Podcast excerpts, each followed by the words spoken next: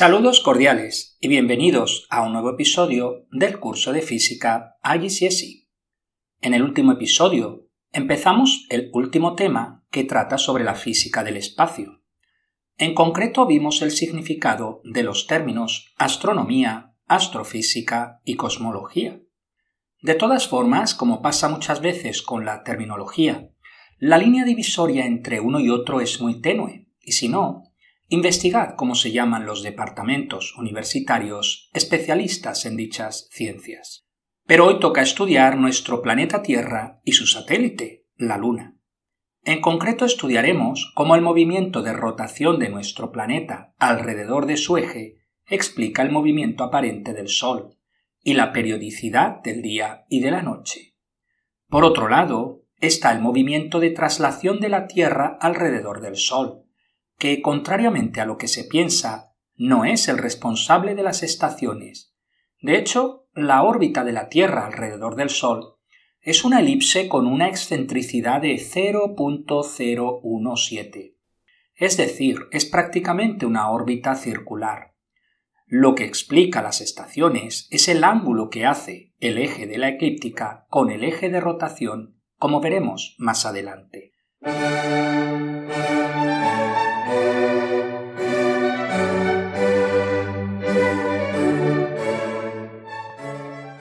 Pero, ¿qué características tiene nuestro planeta? La Tierra pertenece al grupo de planetas conocidos como planetas interiores o rocosos, los cuales son en orden de cercanía al Sol, Mercurio, Venus, Tierra y Marte. La Tierra tiene un radio de unos 6.378 kilómetros y una masa de alrededor de 6 por 10 a la 24 kilogramos, lo que nos da una densidad media de 5.5 gramos por centímetro cúbico. La distancia media al Sol es de unos 150 millones de kilómetros, distancia que define la unidad astronómica. Es decir, una unidad astronómica, escrito UA mayúsculas, equivale a la distancia media Tierra-Sol, y que aproximadamente vale 149.6 millones de kilómetros.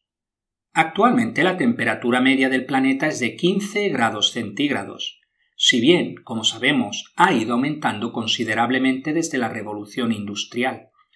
El calentamiento global y aumento de temperaturas debido al efecto invernadero es un problema grave que no tiene visos de solucionarse por ahora. Nuestro planeta tiene dos movimientos principales. Primero, traslación.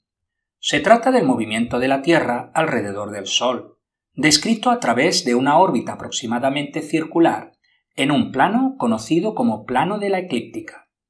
El radio medio de dicha órbita es de unos 150 millones de kilómetros.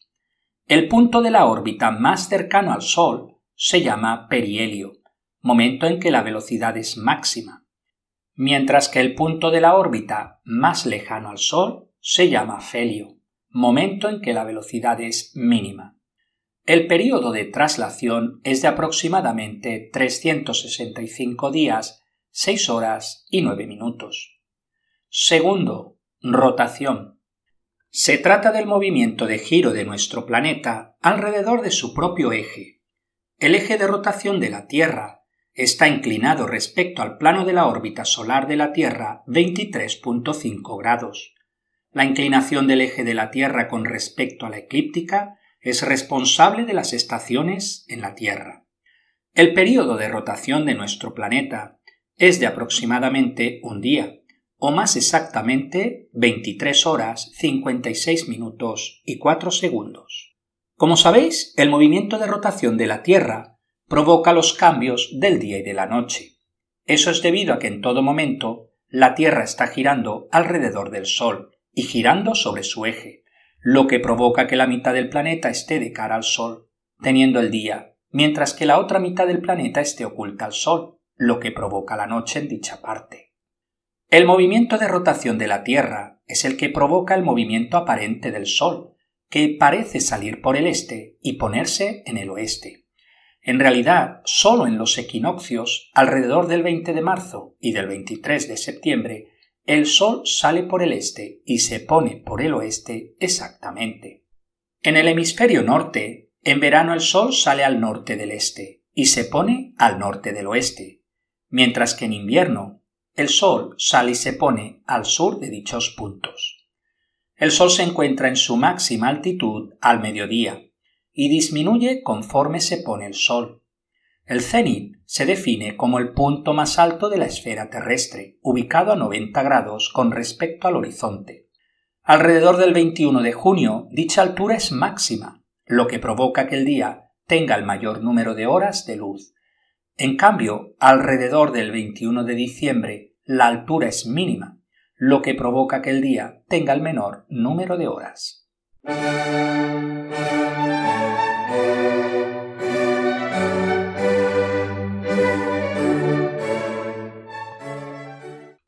Las estaciones están determinadas por la inclinación del eje de rotación de la Tierra respecto del plano de la eclíptica.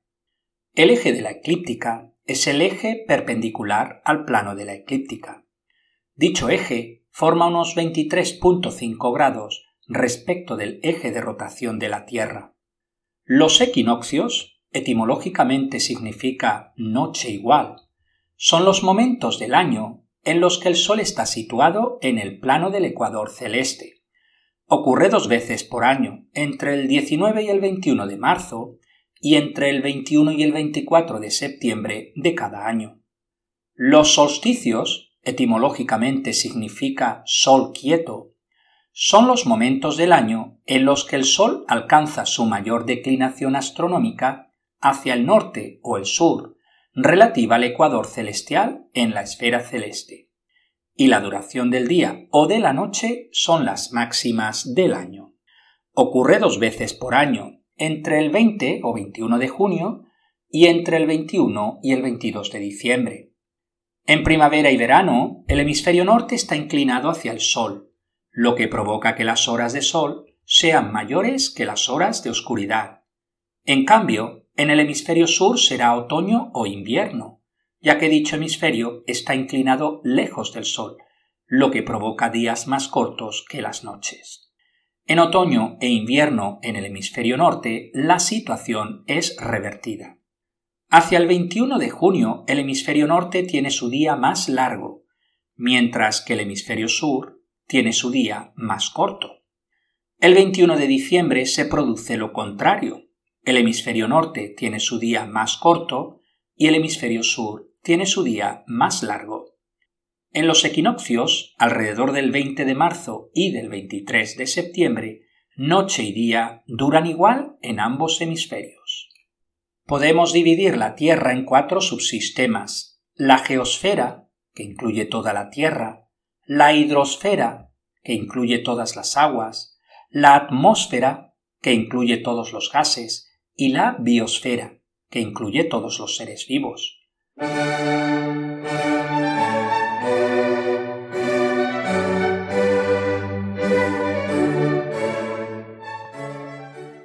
En cuanto a la estructura interna de la Tierra, está conformada por varias capas. Veámoslas.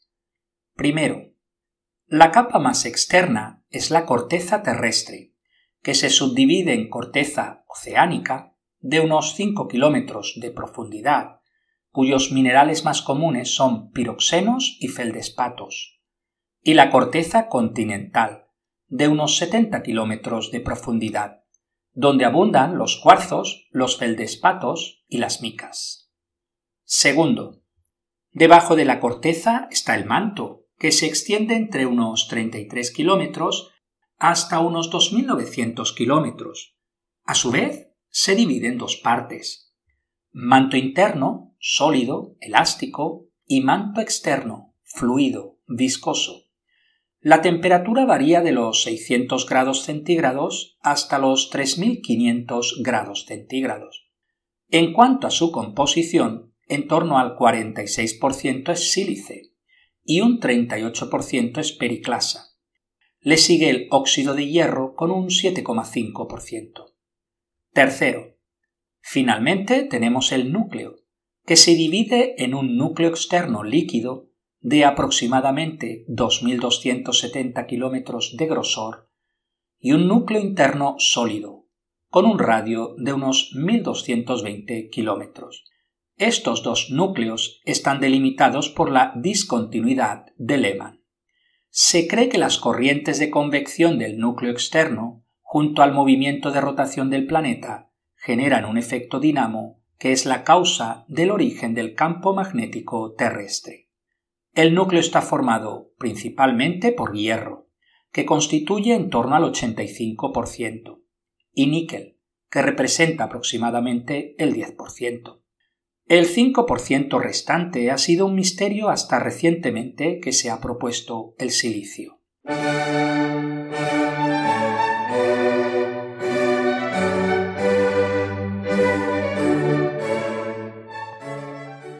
Si exceptuamos a Mercurio y Venus, los dos planetas más cercanos al Sol, todos los demás planetas tienen satélites naturales. Nuestro planeta tiene uno, como ya sabéis, al que denominamos Luna. Tiene un diámetro de alrededor de 3.500 kilómetros. Es el quinto satélite más grande de todos, pero en relación al tamaño del planeta que orbita, la Luna es el más grande. La Luna sigue una órbita casi circular siendo la distancia media Tierra-Luna de unos 384.000 kilómetros. Tanto su periodo de traslación alrededor del planeta Tierra como de rotación sobre su eje es de unos 27 días, lo que provoca que la Luna siempre ofrezca la misma cara a la Tierra, de ahí que nunca veamos la cara oculta de la Luna.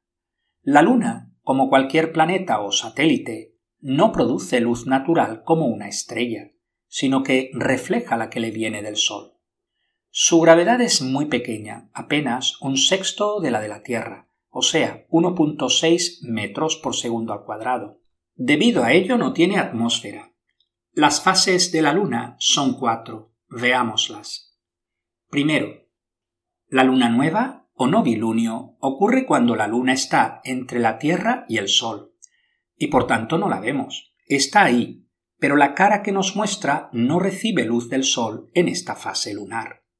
Segundo, en el cuarto creciente, la Luna, la Tierra y el Sol forman un ángulo recto, por lo que se puede observar en el cielo la mitad de la Luna en su periodo de crecimiento.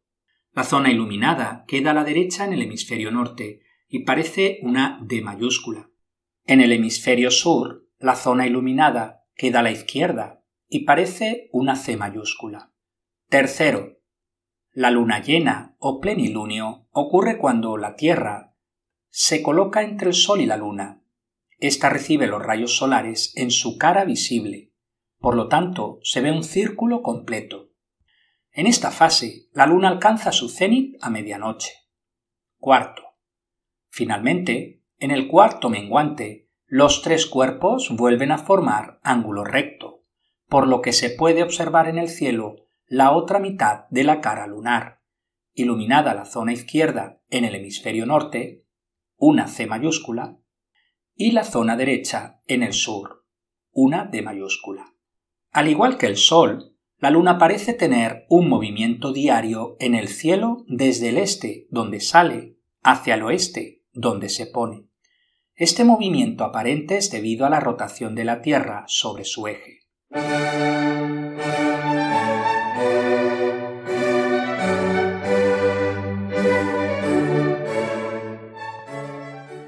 Uno de los primeros libros en proponer un viaje a la Luna es De la Tierra a la Luna, escrito en 1865 por Julio Verne, y que continuaría cinco años más tarde con la novela Alrededor de la Luna. Si bien no se posarán sobre la Luna, pero sí que la circunvolarán. En 1901, H. G. Wells publica Los primeros hombres en la Luna, donde, ahora sí, los tripulantes de la nave se posan en la Luna. Otra novela posterior es Astronautas, del ruso Stanislaw Lem, escrita en 1951. Pocos años después, en el 53-54, el escritor y dibujante belga Hergé publica los cómics Objetivo La Luna y Aterrizaje en la Luna, dentro de la serie dedicada a Tintín. Finalmente citaré la magnífica 2001 Una Odisea del Espacio, de Arthur C. Clarke, publicada en 1968. En la Luna es encontrado en el cráter Tycho un monolito de color negro, el cual envía una señal de radio a una de las lunas de Júpiter. Fue el año siguiente cuando el hombre pisaba la Luna finalmente. Se trataba del Apolo 11, enviada a la Luna el 16 de julio de 1969, y alunizaba allí cuatro días después. Estaba tripulada por los astronautas estadounidenses Neil Armstrong, Edwin Aldrin y Michael Collins. El tema de si hay vida más allá de nuestro planeta ha generado siempre un amplio debate y numerosas obras de ciencia ficción. La astrobiología es la ciencia que estudia el origen, evolución y la distribución de la vida en el universo. La astrobiología intenta así responder una serie de preguntas como pueden ser ¿qué es la vida? ¿Cómo surgió la vida en la Tierra? ¿Cómo evoluciona y se desarrolla la vida? ¿Cómo se adaptan los seres al medio en el que viven? ¿Hay vida en otros lugares del universo? cuál es el futuro de la vida en la Tierra y en otros lugares del universo. Veamos algunos ejercicios.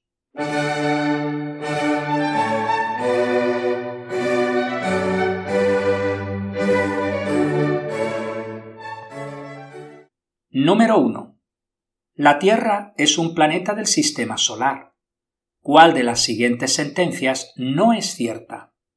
A. La Tierra orbita el Sol una vez cada año. B. La Tierra gira sobre su eje una vez cada 24 horas. C. El día y la noche son debidos al movimiento de rotación de la Tierra. D. En zonas del hemisferio terrestre inclinadas hacia el Sol, el día es más corto que la noche.